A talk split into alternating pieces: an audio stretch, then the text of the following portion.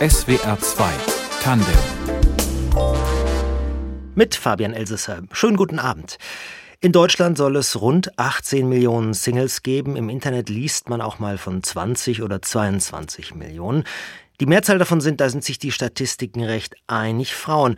Und die sehen sich schnell einmal Urteilen ausgesetzt. Das kann ich aus meinem Bekanntenkreis sagen. Das sagt aber auch Katja Kuhlmann, Journalistin und Buchautorin.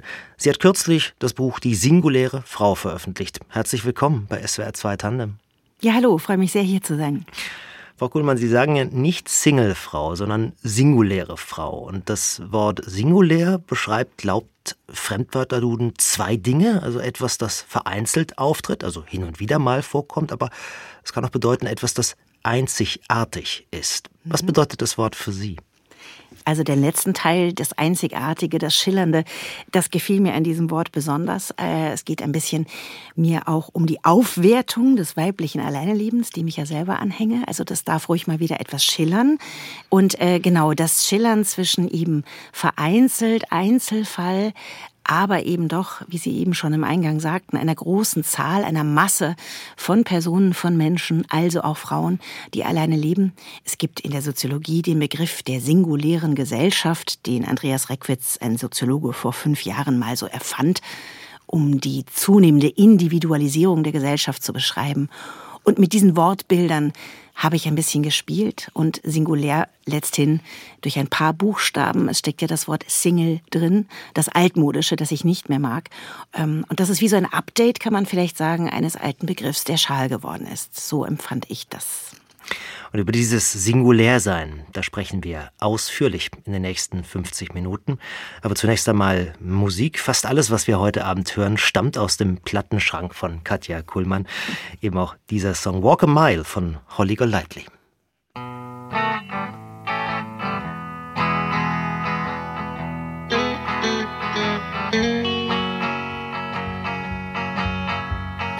got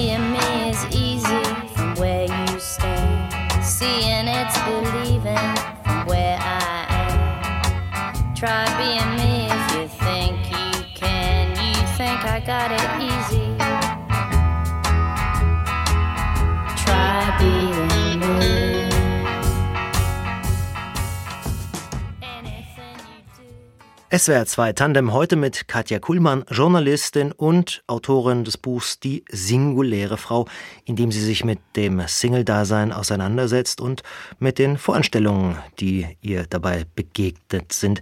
Ja, was war denn der Auslöser, Frau Kuhlmann, dieses Buch zu schreiben? Der Auslöser war in der Tat eigentlich meine private Lebenssituation. Das klingt jetzt erstmal vielleicht unseriös. Ähm, ich selbst bin inzwischen im 15., 16. Jahr nicht mehr in einer festen Partnerschaft. Bin jetzt Anfang 50. Ab Mitte 30 habe ich mich so ein bisschen mal abgeseilt als Deserteurin aus dem Pärchenwesen, war vorher immer fest verbandelt, äh, zuletzt äh, zehn Jahre eheähnlich mit einem Mann zusammengelebt.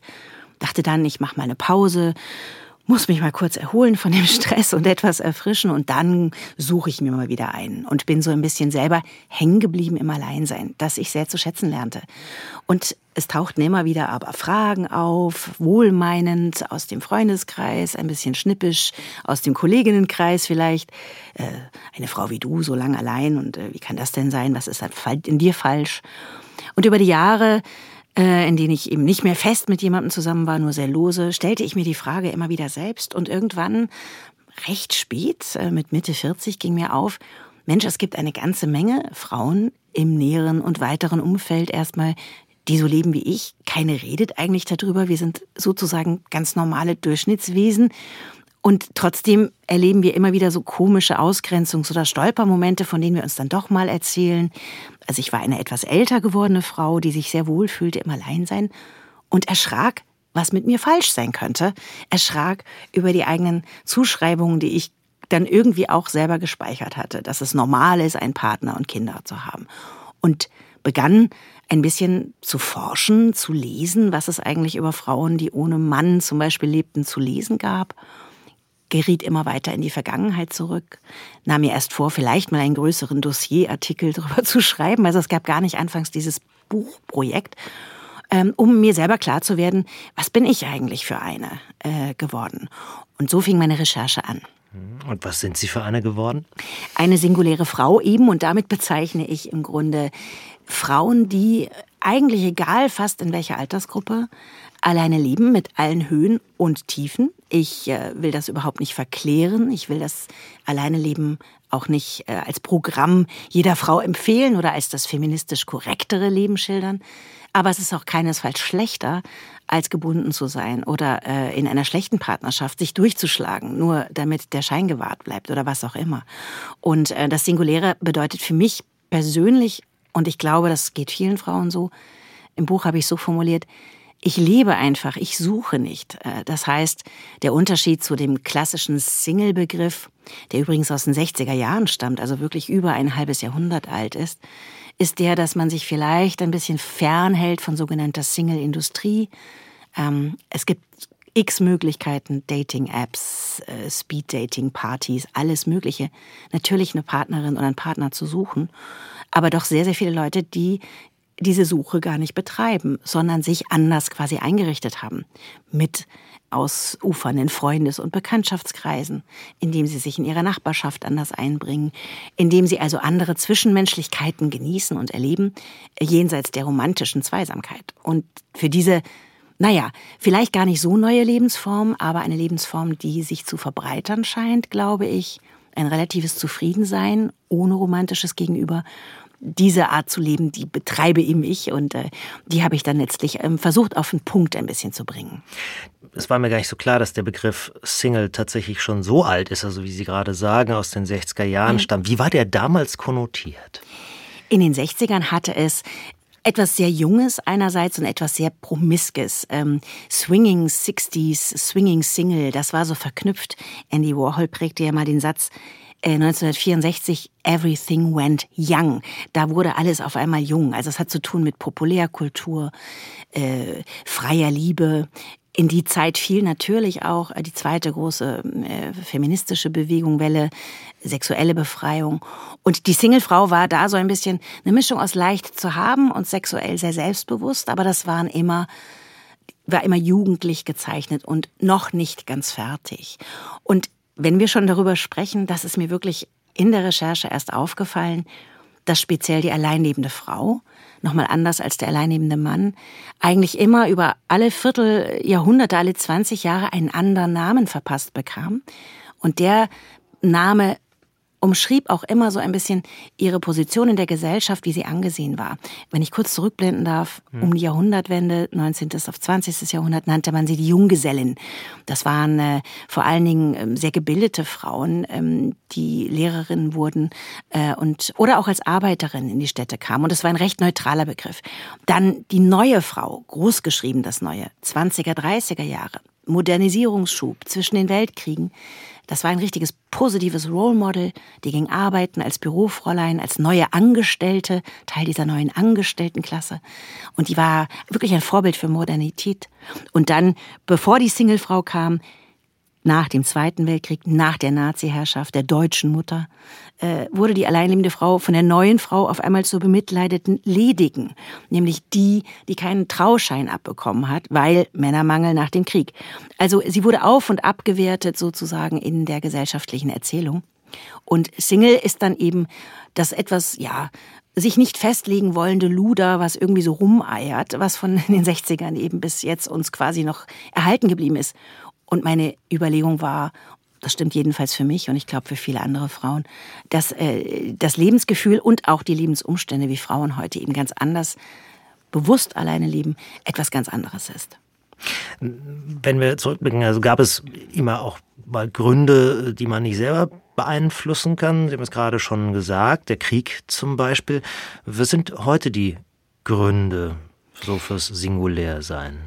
Es gibt selbstverständlich mannigfaltigste, unterschiedlichste Gründe und auch nicht jede Frau, die allein lebt, tut das äh, freiwillig. Es gibt Frauen, die werden verlassen, äh, hintergangen oder finden überhaupt nie einen Partner, vielleicht weil sie gewissen Schönheitsauflagen nicht entsprechen.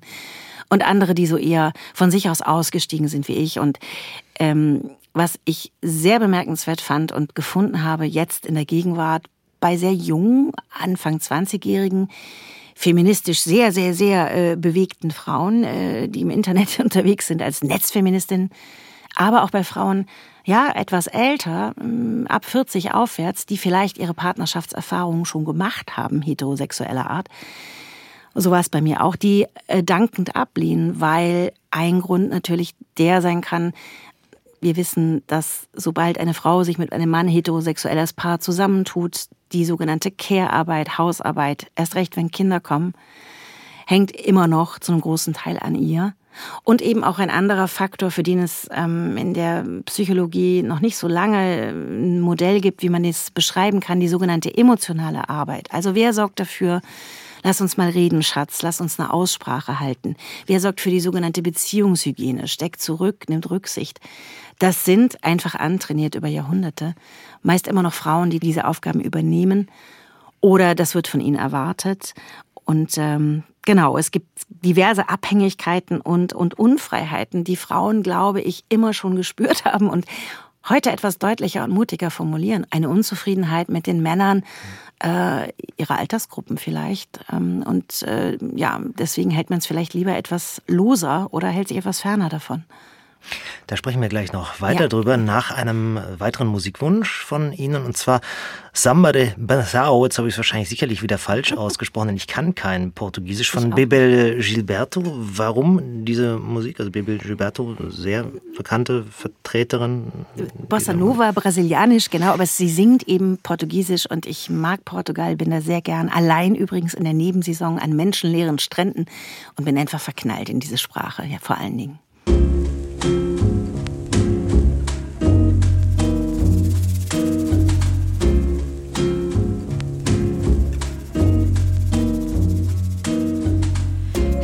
Melhor ser alegre que ser triste. Alegria é melhor coisa que existe. É assim como a luz no coração. Mas pra fazer um samba com beleza é preciso um bocado de tristeza. É preciso um bocado de tristeza. Senão não se faz um samba.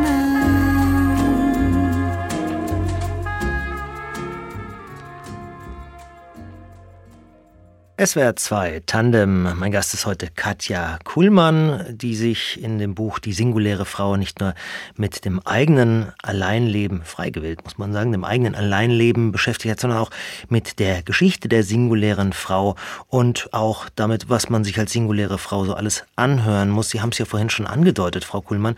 Es gibt da schon noch eine Menge Zuschreibungen von außen, um die man nicht gebeten hat. Ne? Das stimmt allerdings, ja. Das was ist, denn? Was denn zum mhm. Beispiel? Im Buch nenne ich das manchmal die Monsterfrage. Es ist relativ harmlos. Es sind so Sachen wie, äh, tatsächlich, was ich vorhin sagte, eine Frau wie du, wie kann das denn sein? Das Reduziert einen auch schon wieder auf die Äußerlichkeit. Genau, oder? es ist ein ganz, ein uralter Anwurf. Und Sie haben recht, es klingt erstmal fast wie ein Kompliment, so nach dem Motto, so schlecht siehst du doch gar nicht aus, so im, im guten Licht. Also theoretisch könnte sich doch noch einer für dich erwärmen. Also es ist gleichzeitig so eine Auf- und Abwertung drin. Und zudem geht es einfach erstmal niemanden an. Und es wird als Defizit sozusagen angefragt, warum man niemanden hat. Und Bella De Paolo, eine berühmte Single-Forscherin, eine amerikanische Psychologin, die sagt zum Beispiel, die nennt das äh, eine Mikroaggression und eigentlich eine, eine Diskriminierung schon, so eine Frage. Spricht von Singlismus, also geht da sehr weit politisch. Ich bin persönlich da etwas großzügiger, aber habe auch versucht, natürlich diese Ausgrenzungsmechanismen aufzuzeigen ein bisschen, die immer auch mit altem Sexismus zu tun haben. Im Grunde Misogynie vielleicht, ja. Hm. Sind kann man also daraus schließen, männliche Singles gesellschaftlich in Anführungszeichen akzeptierter? Sie haben zumindest äh, andere Geschichten, andere historische Stränge oder leuchtende Vorbilder, an die die sich so ein bisschen ankuscheln können. Es ist potenziell, sage ich jetzt mal, etwas Heldenhaftes an dem Mann alleine. Denken Sie an die alte Marlboro-Zigarettenwerbung, der Lonesome Cowboy. Oder eben äh, der beseelte Eremit oder der Revolutionär mit der Mission, der sich um nichts anderes kümmern kann. Also der Mann allein. Der, der geniale Tüftler. Genau, ja. genau. Der Mann, der allein äh, verschimmelt in seiner Bude, weil er was erfindet oder an der staubigen Wüstenstraße steht. Das ist sozusagen einfach kulturell ein, ein positiver aufgeladenes Bild potenziell als eben die alte Jungfer, über die die Gebrüder Grimm schon schrieben in einem Märchen. Äh, die alte Jungfer, das war die Spinnerin, die drei Spinnerinnen, also die Wolle sponnen. Vielleicht waren die auch verrückt, keine Ahnung. Man sagte ihnen nach, sie hätten Plattfüße gehabt und, und abstehende Ohren. Und also Ähm, ich weiß nicht, ob ich das jetzt im Radio so sagen darf, es ist ein F-Wort, aber sie sind sozusagen unpunktpunktbar. Äh, das, das hat man äh, Frauen, die keinen Mann haben, oft nachgesagt. Das wird mir jetzt aber gerade fast ein bisschen zu mm, zu traurig oder negativ. Keine Kritik an Ihrer Fragestellung. Mir ging es ja vor allen Dingen darum, ein bisschen auch zu erzählen, äh, wie Frauen längst jenseits dieser Zuschreibung leben, sich darüber auch eigentlich hinwegsetzen und genau in diese Bilder gar nicht mehr zurückfallen wollen und es schwierig haben, wie man heute sagt, sozusagen auf Augenhöhe, ist ein bisschen ein werblicher Spruch, äh, einen männlichen Partner zu finden. Also das eigentliche Drama, ich nenne das das Heterodrama im Buch, ist vielleicht ein ganz anderes. Dass eine Menge Frauen, egal welchen Bildungsgrades, äh, welcher sozialen Klasse, ich habe mit alleinerziehenden Müttern gesprochen, mit alten Frauen, mit jüngeren, mit Armen, mit Reicheren, ähm, dass es ein unglaubliches Augenrollen gibt und eine doch ja vorhandene Enttäuschung, dass der männliche Partner, wenn das eigene Begehren nun mal heterosexuell ist, ich kann es mir jetzt auch nicht äh, umdrehen, ähm, einfach wahnsinnig schwierig ist, so einen Gefährten auf Augenhöhe tatsächlich dann längerfristig an der Seite zu haben. Es gibt dramatisch schlechte Partnerschaften auch in meinem Umfeld und ich hatte auch meinen Teil. Das ist die eigentliche Geschichte, die vielleicht dramatischer ist. Ähm, über, sag ich mal, die Vorzüge äh, des singulären Lebens ja. möchte ich äh, auch gleich noch ausführlich befragen, aber gönnen Sie mir trotzdem mal ganz kurz einen männlichen Blick, wobei mhm. es auch kein Heteroblick ist. Ähm, wenn ich das richtig weiß, Daniel Schreiber, der ja. hat den Essay allein veröffentlicht, aus seiner Männerperspektive. Heißt es darin, ich habe das Gefühl, gescheitert zu sein. Überall werde ich darauf gestoßen, dass ich weitgehend ohne die beiden grundsätzlichen Komponenten der Fantasie vom guten Leben auskommen muss, also ohne Wohlstand und Liebesglück.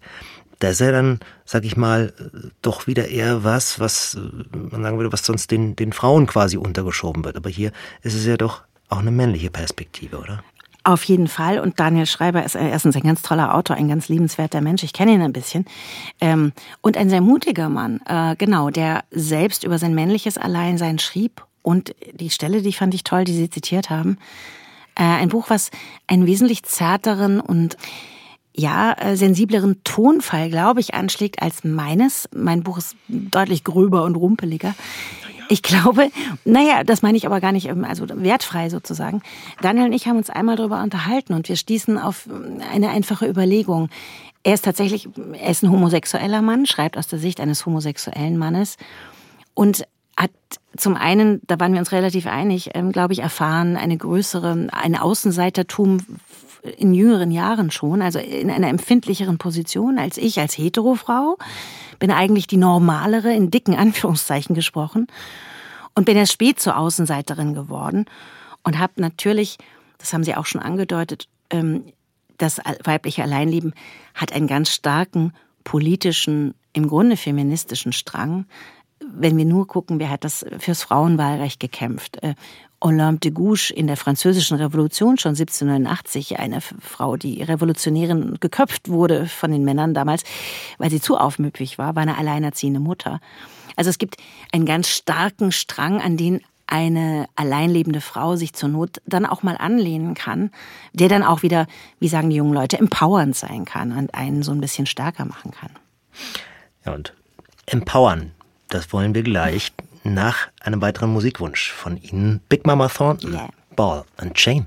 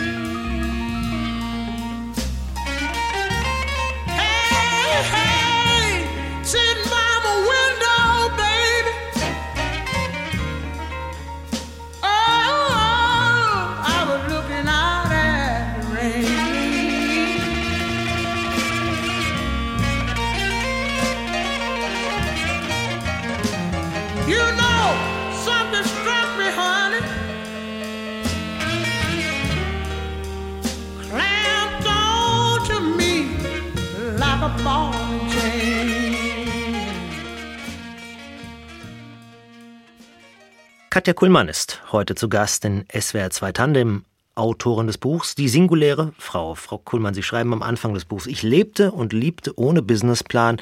Man konnte auch sagen, das Alleinstehen ist mir unterlaufen. Andere würden aber vielleicht auch sagen, die Paarbeziehung sei ihnen unterlaufen. Da ist man irgendwie reingeraten und hat es dann laufen lassen. Also ist es vergleichbar?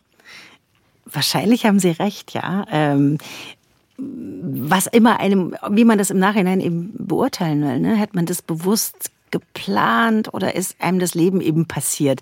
Oder es gibt auch dieses berühmte Zitat, was war das der Dalai Lama oder John Lennon? Life is what happens while you're busy making other plans. Mhm. Also während du Pläne machst, entscheidet sich das Leben sowieso alles anders zu machen. Also ich bin quasi erschrocken über meine eigene Realität und musste das erst abschütteln. Ich allein im Bummelzug irgendwo hin ich allein auf einem fremden äh, Klippenstrand, ähm, ich allein, die auf einmal äh, am Bahnhof, wenn ein Zug sich verspätet, eine Person kennenlernt und total gut mit Leuten reden kann, auf Parkbänken und so weiter. Ich allein, die Freundinnen und Freunde auf einmal kennenlernt und äh, wenn sie ausgeht bei einem Konzert und irgendwie offener geworden ist. Also ich habe mich nicht in mich verliebt, ganz so weit geht's nicht, aber ins Alleinsein dann tatsächlich. Mhm. Und habe einfach auch persönlich eine Art vielleicht Talent, was man haben muss, dafür entdeckt. Ich nenne, spreche im Buch von der Zufallszwischenmenschlichkeit. Das klingt ein bisschen putzig, aber das ist so meine Art, ähm, auch immer, also nie einsam zu sein, sondern ähm, vom Kioskmann um die Ecke, der meine Vorlieben kennt, mit dem ich einen Plausch halte, immer übers selbe, so alle zehn Tage, wenn wir uns sehen, über einfach so eine gewisse Grundfreundlichkeit, glaube ich, die ich entwickelt habe, seit ich alleine bin, aufgeschlossen sein.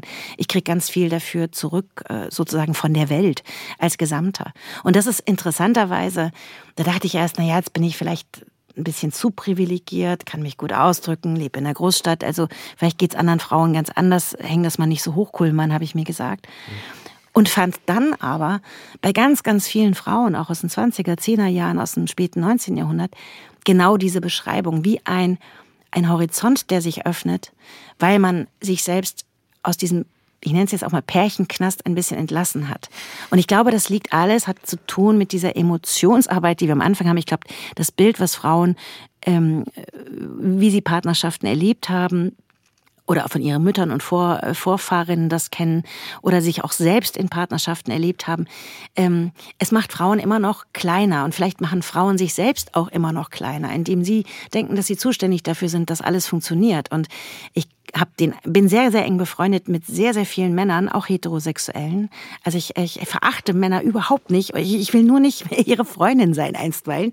Ähm, aber wenn ich mit Männern auch rede, stelle ich immer wieder fest, die sind ein bisschen mh, mm, auf eine gute Art distanzierter in ihren Liebesbeziehungen. Nicht im bösartigen Sinne, sondern die kreisen nie so um ihre weibliche Partnerin, wie umgekehrt ich es vielleicht auch um meine männlichen Partner gemacht habe. Und ich selber habe für dieses Dilemma vielleicht auch einfach keine Lösung gefunden, suche die aber auch nicht mehr. Und genauso wenig wie ich einen Partner suche. Ich bin einfach da. Und dieses in Anspruch nehmen des eigenen Seins als vollständige Geschichte, wie wir Männergeschichten in der Kulturgeschichte, Sozialgeschichte als vollständige Lebensbiografien haben, ähm, das nehme ich mir einfach heraus, ob ich jetzt jemanden an der Seite habe oder nicht. Und dieses Lebensgefühl haben, glaube ich, viele Frauen.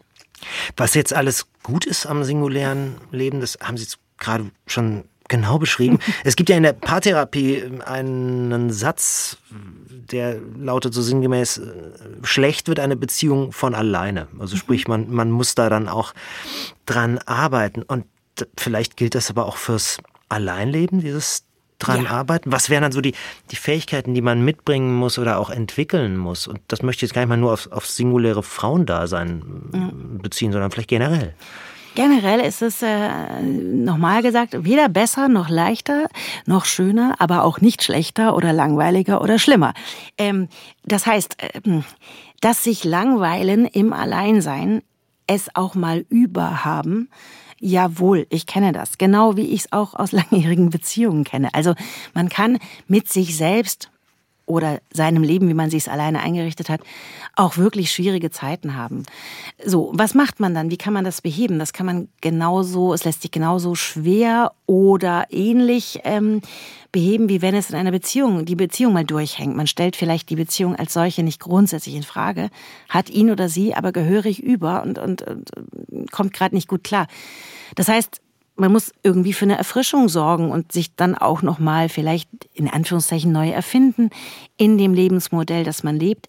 Ähm, mein Alleinsein über die 15 Jahre hat sich x-fach dann noch mal gedreht. Ich hatte Phasen, wo ich tatsächlich mehr allein, allein, allein war und das genoss. Dann wieder sehr soziale Momente habe und sehr viel ausgehe oder mich mit Freunden verabrede. Also ähm, es klingt jetzt so banal, wie es ist, aber ähm, ich glaube, dieselben Höhen und Tiefen, Angstmomente, Unzufriedenheiten ähm, oder dasselbe Grad von Leid und Glück oder Unzufriedenheit und Euphorie kann sich in beiden Lebensphasen immer wieder einstellen. Und den linden Vorteil, den man vielleicht sogar hat, das ist, ich bin mir nicht ganz sicher, ob das sich bewahrheitet. Es gibt aber Studien aus den USA dazu, von der Chicagoer Universität zum Beispiel, dass eigentlich Menschen, die nicht auf eine Person fixiert sind, egal welches Geschlecht, im Grunde das Potenzial haben, etwas sozial glücklicher zu sein. Warum? Sie können quasi ihre Sorgen, Nöte, Ängste, aber auch Euphorien und Überspanntheiten mit mehreren Leuten teilen, bekommen letztlich unterschiedliche Feedbacks, wenn man das so kapitalistisch ausdrücken möchte, zurück und sind letztlich auch nicht so mm, abhängig vielleicht von dem Urteil einer bestimmten Person. Äh, und ganz kurz möchte ich es noch anknüpfen, ohne das Mittelalter oder irgendwelche Urzeiten im Ansatz verklären zu wollen. Aber wenn wir uns genau anschauen, die moderne romantische Zweierbeziehung, dass ein Mensch alles für einen ist, die ist ja erst ungefähr 250 Jahre alt und davor war alles schrecklich, ja, vor der französischen Revolution. Okay, aber die Leute haben in größeren Verbünden gewohnt, in großsippenartigen Großfamilien, in Dorfgemeinschaften oder in der höfischen Gesellschaft, äh, da gab es auch Liebhaber und Liebhaberinnen und dann gab es die Wirtschaftseinheit Ehe und dann gab es äh, Kollegen, Kolleginnen, mit denen man auf dem Feld oder sonst wo arbeitete. Also es waren immer größere Verbünde und nie dieses Einschnurren, das romantische Glück hinter geschlossenen Vorhängen. Und äh, in der Zeit, in der das erblühte, sag ich inzwischen ganz gerne, erblühte auch die moderne Psychologie mit allen Familienneurosen Sigmund Freud, die wir heute kennen. Das scheint mir doch zusammenzuhängen. Vielleicht gibt es eine gewisse Freiheit und friedlicheres Zusammensein ähm, auch in einer anderen Form. Und vielleicht ist da auch Liebe und Sexualität dann sowieso auch möglich, wenn man das nochmal neu erfindet. So, das ist meine persönliche, mein Weg, den ich gehe, glaube ich. Drehen wir also einfach diesen äh, Filmtitel zusammen ist man weniger allein um in äh, allein ist man mehr zusammen. Hier ist Musik von Betty Hutton. It's oh so quiet.